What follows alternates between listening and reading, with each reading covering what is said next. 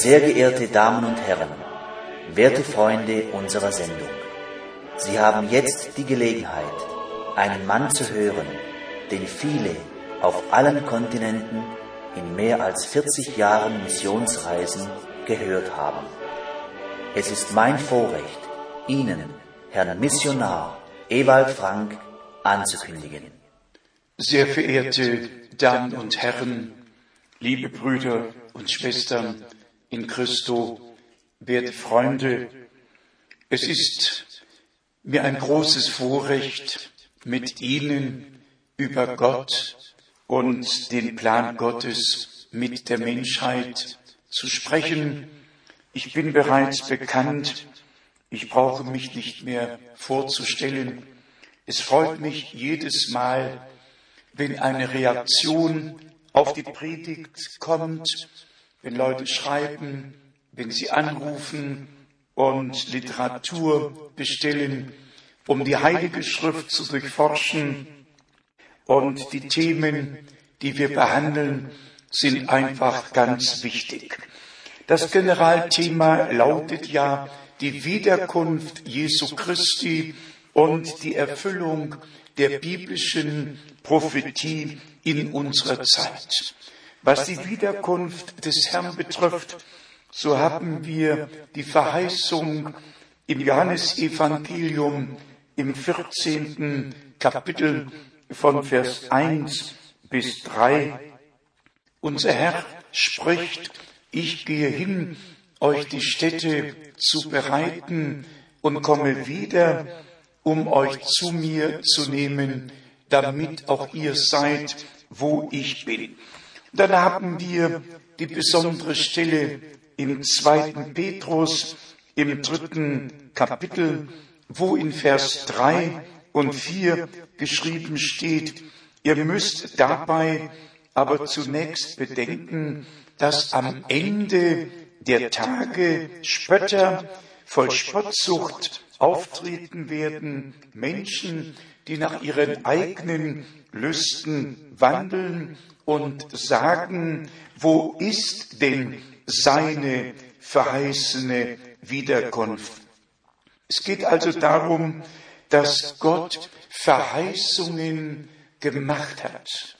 Und der wahre Glaube ist tatsächlich immer und immer nur in den Verheißungen Gottes verankert. Einen anderen Glauben kennt Gott und die Heilige Schrift nicht. Alles andere sind Bekenntnisse, aber kein biblischer Glaube. Der wahre Glaube, der vor Gott gilt, ist wirklich im Worte, in den Verheißungen des Wortes verankert.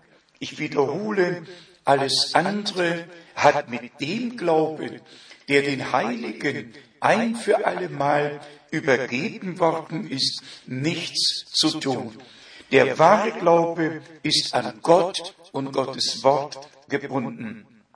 Wir leben natürlich in einer Zeit, wo es an Gottesfurcht mangelt. Überall ist vom Christentum die Rede, von Religionen, ja von verschiedenen Weltreligionen. Wir haben es ja im eigenen Lande miterlebt, noch gar nicht lange her. Am 1. Mai haben wir alle die Vereinigung Europas gefeiert. Am 8. Mai wurde in Stuttgart die Vereinigung der Christenheit gefeiert. 175 Kirchen und Freikirchen waren versammelt. 10.000 Menschen hatten sich eingefunden, um die Vereinigung Europas, die Vereinigung der Christenheit zu feiern. Ich möchte keine Kritik üben und dennoch habe ich wirklich die Frage, was gilt vor Gott? Die Antwort ist sehr klar und sehr deutlich. Nur das, was Gott in seinem Wort gesagt hat. Und man muss es ebenso deutlich aussprechen. Nur von Christus und vom Christentum zu reden. Nur den Menschen zu sagen, dass ihre Wurzeln ja im Christentum sind und ihnen die Verheißung geben, dass alles in Ordnung ist, sofern sie sich auf die christlichen Wurzeln besinnen. Man muss einfach auch darüber Bescheid wissen, dass Europa erst seit dem achten Jahrhundert christliche Wurzeln hat, dass das Christentum mit Gewalt eingeführt worden ist. Vorher war es Heidentum. Aber was ist der Unterschied? Es sind die gleichen Menschen geblieben, nur mit einem anderen Bekenntnis. Zum Christentum können viele gehören, die Frage ist, ob wir ein Eigentum Jesu Christi geworden sind. Die Frage ist, ob wir wiedergeboren worden sind zu einer lebendigen Hoffnung, ob wir eine persönliche Heilsgewissheit empfangen haben, ob wir tatsächlich erstmal Sündenerkenntnis bekommen haben, ob wir Buße getan haben, eine Bekehrung zu Christus erlebt haben, ob der Same des Wortes wirklich in uns hineingelegt worden ist, den Leuten einfach zu sagen, wir sind eine Christenheit, wir haben christliche Wurzeln, das geht so nicht. Wir müssen zum Ursprung zurückkommen, und zwar zum Urchristentum, zur Heiligen Schrift, zu dem, was am Anfang war. Wenn man dann noch hört, die Frage wurde ja gestellt, ob nicht eine Bibel geschrieben und herausgegeben werden sollte, die frauenfreundlicher sei. Ich habe das Thema tatsächlich zum zweiten Mal angeschaut. Eine Bibel, die den Frauen freundlicher gesonnen ist. Ja, wem soll Gott es recht machen? Soll die Bibel umgeschrieben werden? Sollen wir einfach sagen, der Feind hat im Garten Eden mit Adam gesprochen und hat Adam verführt? Oder sollen wir es dabei bleiben lassen, dass er mit Eva gesprochen und dass er Eva verführt hat? Was sollen wir denn nun tun? Brüder und Schwestern, werte Freunde, wir leben tatsächlich in einer Zeit, wo der Zeitgeist sein Wesen auf der ganzen Erde treibt und bei Gott und Gottes Wort nicht stehen bleibt, sondern einfach alles mit in den Strom der Zeit hineingerissen wird. Als erstes müssen wir doch Respekt vor Gott und Gottes Wort haben. Im deutschen Sprachgebiet haben wir 20 verschiedene Ausgaben und Übersetzungen des Alten und Neuen Testaments. Wir haben 35 Übersetzungen, die ebenfalls im deutschen Sprachgebiet sind. Die einen beziehen sich auf Altes und Neues Testament, die anderen nur auf das Neue Testament. Natürlich gibt es in den Übersetzungen hier und da kleine Abweichungen in der Wiedergabe, aber nicht im Kern. Es werden nur andere Worte gebraucht, um das Gleiche zum Ausdruck zu bringen.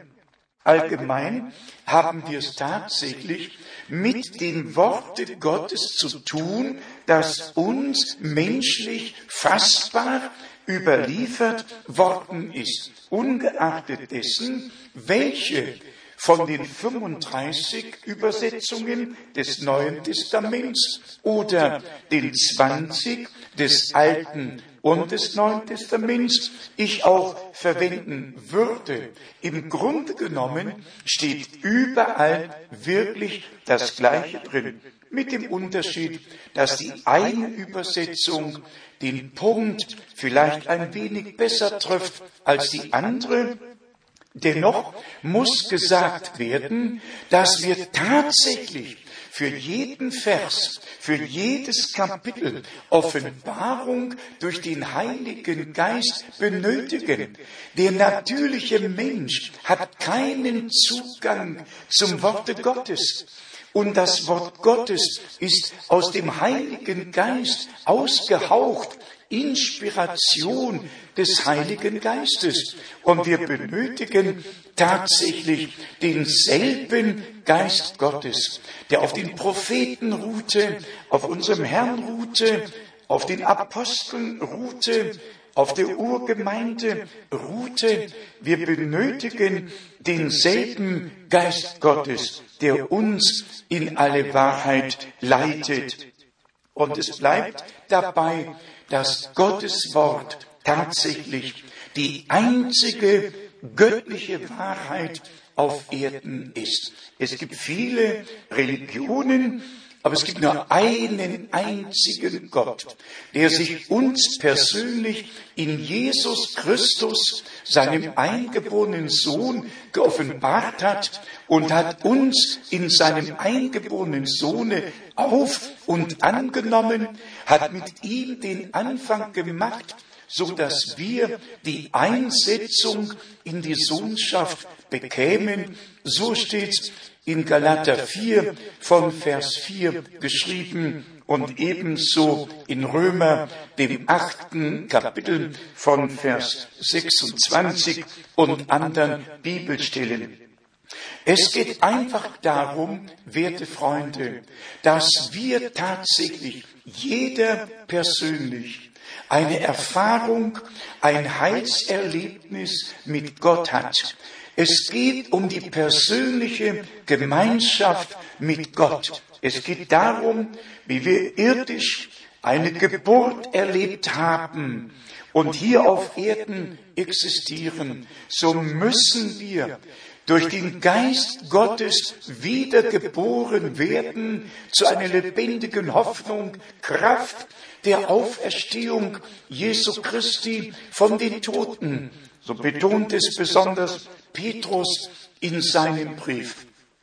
Nachzulesen 1. Petrus, erstes Kapitel vom Vers 23. Jakobus hat es ebenfalls im ersten Kapitel im 18. Vers zum Ausdruck gebracht. Wiedergeboren zu einer lebendigen Hoffnung durch das ewig bleibende Wort Gottes. Und wir kommen immer wieder auf den einen Punkt zurück. Der Same ist das Wort Gottes und das Wort Gottes ist der Same. Und deshalb ist die Verkündigung des Evangeliums Jesu Christi, die Verkündigung des Wortes Gottes einfach die Voraussetzung, dass ein Mensch überhaupt gläubig werden kann. Denn der Glaube kommt aus der Predigt.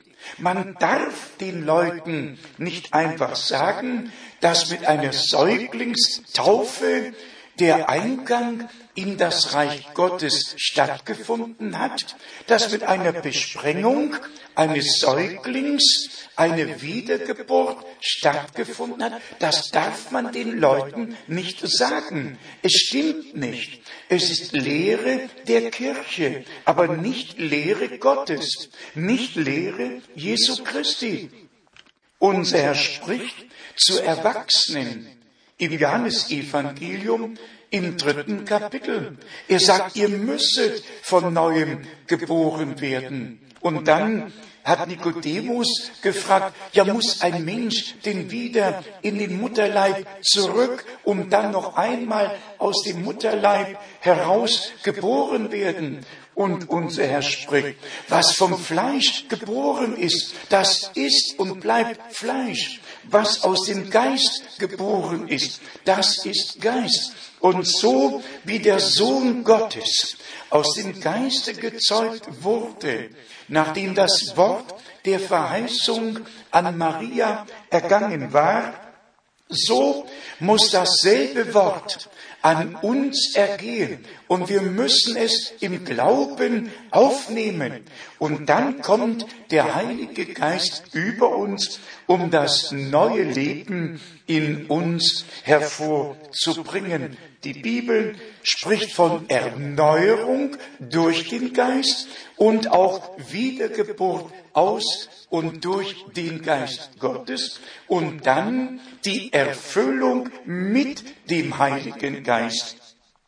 Brüder und Schwestern, werte Freunde, ich trage großen Schmerz in mir, großen Schmerz darüber, dass jetzt die ganze Welt vereinigt wird, Globalisierung, Weltvölker, Gemeinschaft, Religionen kommen zusammen und man sagt, wir haben alle den gleichen Gott. Nur wer den Sohn Gottes, und das möchte ich betonen, nur wer den Sohn Gottes persönlich auf und angenommen hat, der hat Gott, den himmlischen Vater, wirklich zum Vater. Außer die Annahme des Sohnes gibt es keinen himmlischen Vater. Es nützt überhaupt nicht, dass irgendjemand betet, unser Vater, der du bist im Himmel, geheiligt werde dein Name. Nur wenn wir Kinder Gottes geworden sind, ist Gott unser Vater geworden. Sonst ist er Schöpfer. Adam war ein geschaffener Sohn Gottes. Aber der geschaffene Sohn Gottes ist gefallen, von Gott getrennt, hat das ewige Leben verloren, die Gemeinschaft mit Gott eingebüßt. Also der geschaffene Sohn Gottes, zu dem ja die ganze Völkerwelt gehört. Wir sind eine Schöpfung Gottes. Aber die Schöpfung Gottes, auch als Söhne und Töchter Gottes, wir haben unsere Gemeinschaft durch den Sündenfall eingebüßt. Wir haben das ewige Leben verloren. Und deshalb musste ein neuer Anfang geschehen, von Gott aus, durch den Heiligen Geist, und zwar im Sohne Gottes, um uns zu erlösen, aus dem Fall, aus dem Gott getrennt sein herauszunehmen und uns wieder in die Gemeinschaft mit Gott zurückzubringen, um dadurch das ewige Leben zu haben. Deshalb steht doch geschrieben, wer den Sohn Gottes hat, der hat das ewige Leben. Wer den Sohn Gottes nicht hat, der hat das Leben nicht.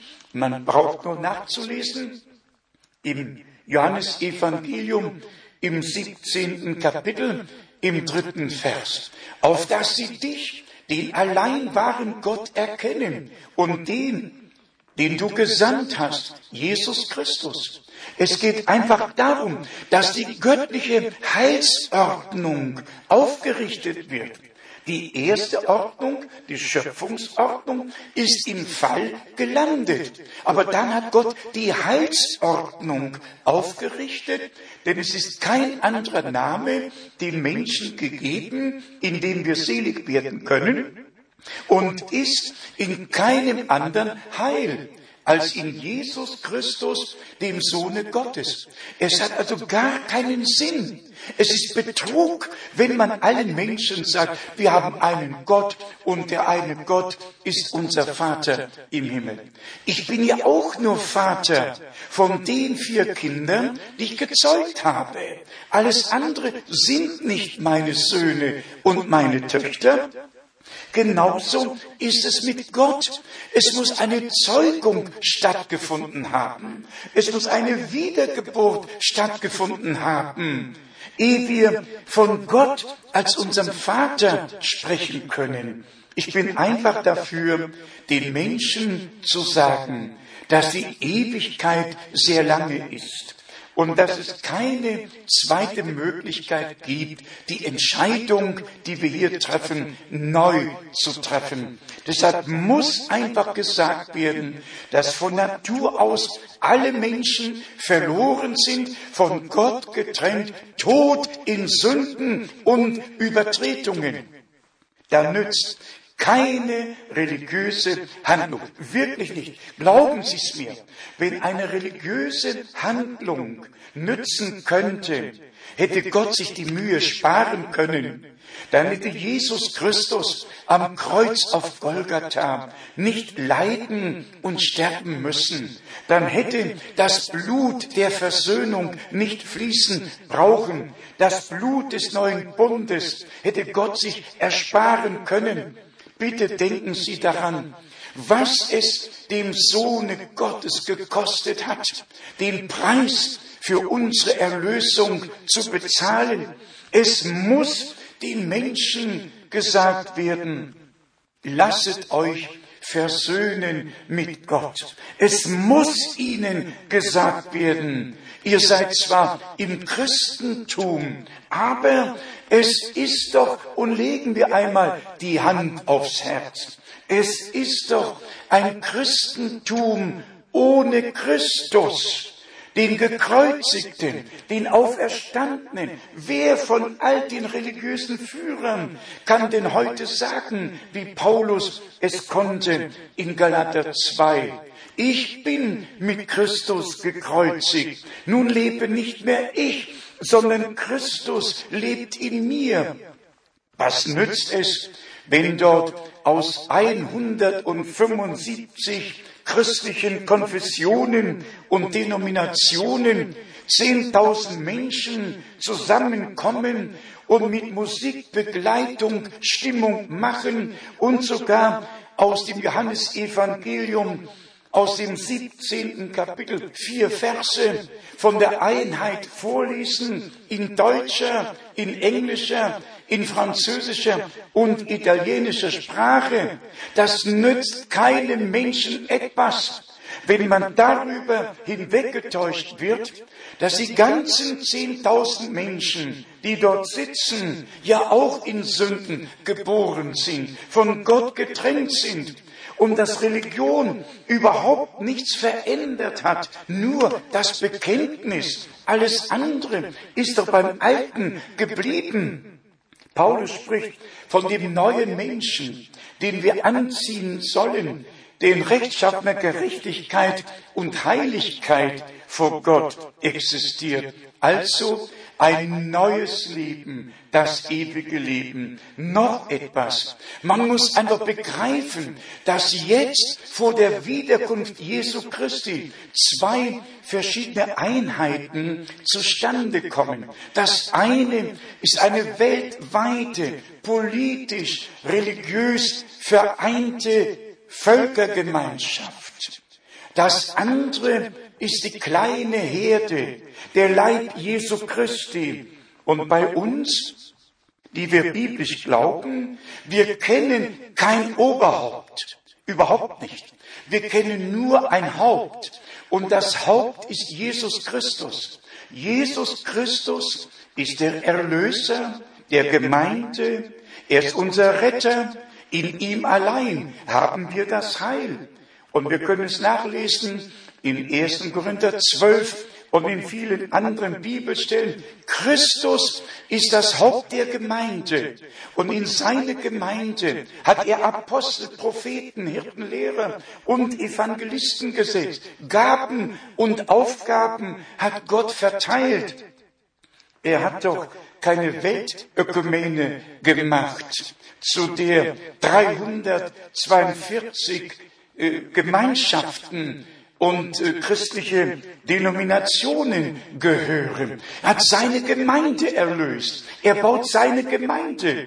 Die Gemeinde der Erstgeborenen. Menschen, die tatsächlich zum Ursprung zurückgebracht werden.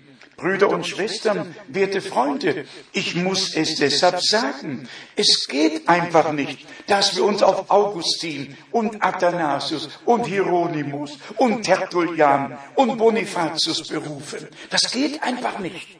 Wir müssen uns auf Gott und Gottes Wort berufen können. Wir müssen uns auf Petrus, auf Jakobus, auf Johannes, auf Paulus, wir müssen uns auf die Männer berufen können, die Gott eingesetzt hat. Männer, die er gesandt hat, die er beauftragt hat, die sein Wort in seinem Sinne im Original verkündigt haben. Und werte Freunde, ich hatte tatsächlich von Gott ein großes Vorrecht. Ich habe schon 1955 vom 12. bis 21. August in Karlsruhe die Tage der Bibel erlebt als William Brennan, ein Mann von Gott gesandt, dort predigte und abermals im Jahre 1958 vom 6. bis 15. Juni in Dallas, Texas, als der Mann, den Gott in der zweiten Hälfte des 20. Jahrhunderts sandte, seinen Dienst ausführte. Brüder und Schwestern, die Wiederkunft Jesu Christi steht nahe bevor. Der letzte Ruf ergeht und so wie Johannes der Täufer das erste Kommen Christi vorbereitete, so ist jetzt eine göttliche Botschaft, eine Zurückrufung zum Wort, Herausrufung aus allem, was nicht mit Gott und Gottes Wort übereinstimmt, so dass wir zu Gott und zum Ursprung, zum Wort zurückgebracht werden und somit die Verbindung mit Jesus Christus, unserem Herrn und Erlöser finden. Vieles wäre zu sagen. Wir haben ja über einige Themen geschrieben. Die Literatur ist frei und kann von allen bestellt werden. Möge der allmächtige Gott sein Wort an uns segnen, uns wirklich Offenbarung aus Gnaden schenken, ist mein Gebet. Gott segne Sie in Jesu heiligem Namen. Amen.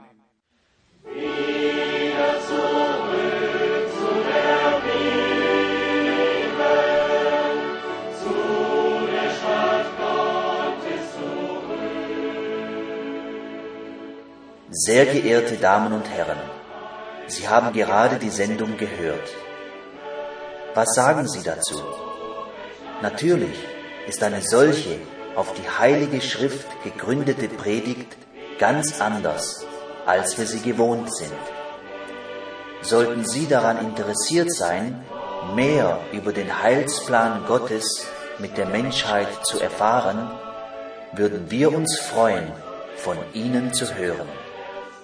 Kostenlose Literatur wird auf Anforderung zugesandt. Unsere Anschrift ist Missionszentrum Postfach 100 707 in 47707 Krefeld.